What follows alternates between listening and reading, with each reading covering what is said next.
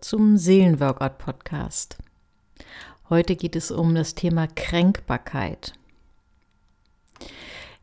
Mir ist Folgendes aufgefallen, dass gerade Menschen, die sehr sensibel sind und auch sich für psychologische Themen interessieren und so für das Zwischenmenschliche und Soziale, dass sie oft die Neigung haben, eine starke Kränkbarkeit zu haben. Und wie das Wort schon sagt, Kränkbarkeit hat immer so ein bisschen was mit Kränkeln zu tun und kann uns regelrecht krank machen. Und ich spreche hier auch einschließlich mir. Ich kenne das Thema auch sehr gut und weiß, wovon ich spreche. Und es ist nicht so, dass ich das nur bei anderen beobachte. Was heißt Kränkbarkeit? Kränkbarkeit ist so eine Art von Empfindlichkeit, bei der ich mich klein mache das ist das eine. Ich kränkele so vor mich hin und mache mich ganz klein und verletzlich. Und ich mache den anderen, mein Gegenüber, mache ich damit groß und böse. Also wenn ich mich gekränkt fühle, dann heißt das ja, dass ich der Meinung bin, der andere hat mich krank gemacht. Also natürlich im kleinen Sinne, im Sinne von einer Verletzung. Und das ist, glaube ich, so das Erste, was ganz gut ist, sich mal klar zu machen, was dabei passiert, wenn ich kränkbar bin. Ich mache mich selbst klein und den anderen groß und böse. Und oft ist das auch damit verbunden, dass ich dem anderen etwas etwas Gemeines unterstelle, dass ich glaube, er wollte mich wirklich krank machen, also er wollte mir eine Verletzung zufügen. Und oft ist es so, dass Menschen aus der Angst heraus, dass, dass sie glauben, wenn ich das einmal zulasse, dann wird das so wie eine Seuche, die weiterfrisst, dann werde ich immer, ja, immer mehr verletzt, immer mehr gekränkt werden, sie dann sehr stark reagieren oder überreagieren. Aber eins ist natürlich auch klar, dass es eine absolute Gratwanderung ist, zu gucken, dass wir nicht zu kränkbar sind, aber zu, auch zu schauen, ja, dass du nicht Dinge einfach nur so hinnimmst, wo du dich gegen wehren solltest.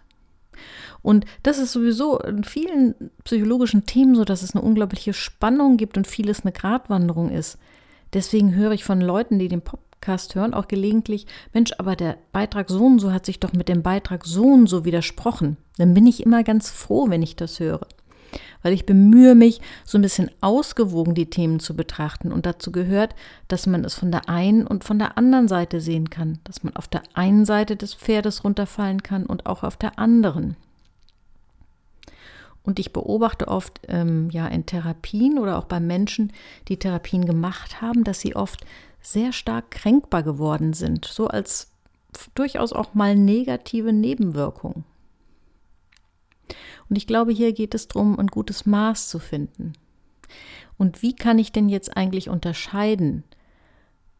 Ist mir jetzt hier in einer bestimmten Situation eine Verletzung geschehen, wo ich mich zur Wehr setzen muss? Oder bin ich hier übermäßig kränkbar und sollte es einfach mal stehen lassen und es mir nicht zu Herzen nehmen? Einmal können wir das natürlich daran merken, wie stark es in uns weiterwühlt. Also wenn du dir sagst, ach komm, das war jetzt echt nicht so, jetzt reg dich nicht auf und mach kein Ding draus. Und du merkst aber, dass es am nächsten Tag immer noch in der wühlt, dann wäre es gut, es anzusprechen. Wenn du merkst, okay, das war eine Sache, über die kann ich wirklich einfach mal hinweggehen, dann ist es vielleicht auch in Ordnung. Und wenn du es dann ansprechen möchtest, weil du merkst, es wühlt doch und es scheint doch wichtig zu sein, dann versuch mal, es in der Wunschform zu sprechen, was du dir wünschst. Wir kennen das ja auch von der, oder viele kennen das von diesem Thema gewaltfreie Kommunikation, dass es wichtig ist bei Kritik, ähm, die eigenen Wünsche anzusprechen, die eigenen Wünsche und Bedürfnisse, damit der andere sich nicht angegriffen fühlt und das auch versteht. Aber es ist auch wichtig für uns, weil wenn wir Wünsche aussprechen, dann fühlen wir uns gleich viel stärker. Wir fordern etwas ein, wir wollen etwas und wenn wir nur die Kränkung ansprechen, also das hat mich so verletzt, dass du Punkt, Punkt, Punkt und ähm, das hat mir gezeigt, dass du Punkt, Punkt, Punkt, dann fühlen wir uns eher schwach und klein. Wenn du aber deine Bedürfnisse und deine Wünsche aussprichst, dann kann das für dich eher stärkend sein.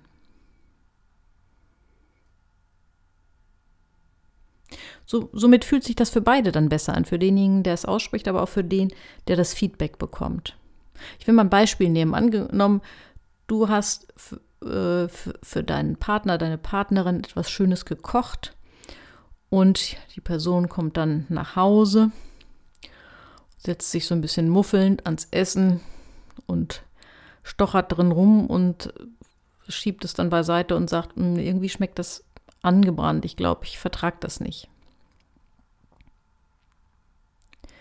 Dann kannst du natürlich unglaublich gekränkt sein und dir sagen, Mann, ich habe mir so viel Mühe gegeben und okay, vielleicht stimmt es auch, vielleicht ist es ein bisschen angebrannt, aber so muss man ja nun wirklich nicht damit umgehen. Oder du versuchst einfach mal, anstatt in dieser Kränkung hin zu bleiben, eher neugierig zu sein. Du wartest einen Moment ab und reagierst erstmal gar nicht. Und dann fragst du vielleicht danach, was an dem Tag alles gewesen ist. Und es könnte sein, dass du dann erfährst, ja, dass dein Schatz äh, einen stressigen Tag hatte und ähm, es so stressig war, dass das Mittagessen ausfallen musste und er schon mit er oder sie schon mit Magenschmerzen nach Hause gekommen ist und dann irgendwie der Magen so verkorkst war, dass dieses leicht angebratene Essen oder angebrannte Essen dann wirklich nicht mehr bekömmlich ist. Und dann ist das gleich eine ganz andere Basis. Dann kannst du zum Beispiel aussprechen, entweder du lässt es so stehen oder du kannst auch aussprechen, ich würde mir wünschen, dass du nächstes Mal, mh, mm, bevor du das Essen wegschiebst und eine negative Bemerkung machst, vielleicht diese Erklärung gleich mitschickst, warum es dir, ja, warum du das jetzt nicht essen kannst und was der Hintergrund ist. Das ist natürlich eine Frage, die ich dir nicht abnehmen kann. Wann ist es dran, etwas zu sagen und wann ist es manchmal auch dran, es einfach mal wegzustecken. Kleine Bemerkungen, die man so stehen lassen kann oder sich tief zu Herzen nehmen kann. Und wenn du wahrnimmst, der andere hat mich hier in irgendeiner Weise verletzt, ist es wichtig, auch nicht sofort dem anderen ein böses Motiv zu unterstellen. Manchmal ist es einfach Unachtsamkeit oder Stress. Und bevor du in, so, in die Falle fällst, dann großes Ding draus zu machen, so wie ein Stein, was ins Wasser fällt und dann sich immer größere Kreise drumherum ziehen, ist es gut, wenn du dir vielleicht sagst, okay, ich denke jetzt in die Richtung, zum Beispiel, dass ich nicht genug geliebt, nicht genug angenommen, nicht genug wertschätzt werde. Aber du kannst dir auch innerlich denken, es kann auch ganz anders sein. Ich oder du kannst dir den Satz sagen, ich bleibe offen oder ich bleibe neugierig. Das wären so drei Sätze, die du dir sagen kannst, wenn du merkst, oh, hier hat mich was getroffen, aber ich will erstmal prüfen, was hier los ist und nicht gleich reagieren. Ich wiederhole die drei Sätze nochmal. Es kann auch ganz anders sein, als ich denke. Ich bleibe offen oder ich bleibe neugierig. Denn das ist genau das Problem, wenn wir in so eine Kränkung hineinfallen. Wir bleiben nicht mehr offen, wir bleiben nicht mehr neugierig, sondern wir, wir machen dicht und wir gehen davon aus, dass es zutiefst böse gemeint ist. Und wenn wir dann da hingucken, stellen wir fest, dass unsere Kränkbarkeit auch oft verknüpft ist mit einem mangelnden Selbstwertgefühl, mit einer Selbstwertschwäche. Du kannst da mal den Test machen. Wenn du in dieser Woche etwas erlebst, wo du dich gekränkt fühlst, dann frag dich mal hinterher, angenommen, mein Selbstwertgefühl wäre bei 98,5 Prozent, also so bombig, wie du es dir nur vorstellen kannst. Wie hätte ich dann diese Situation erlebt? Und dann kann es nämlich gut sein, dass du feststellst, dann hätte mich das überhaupt nicht gekratzt und ich hätte nur gedacht, Mann, ist die Person aber gestresst. Das ist auch ein ganz guter Tipp, sich das öfter mal vorzustellen. Dann merken wir, wie stark unsere Kränkbarkeit vom aktuellen Pegelstand unseres Selbstwertgefühls abhängig ist.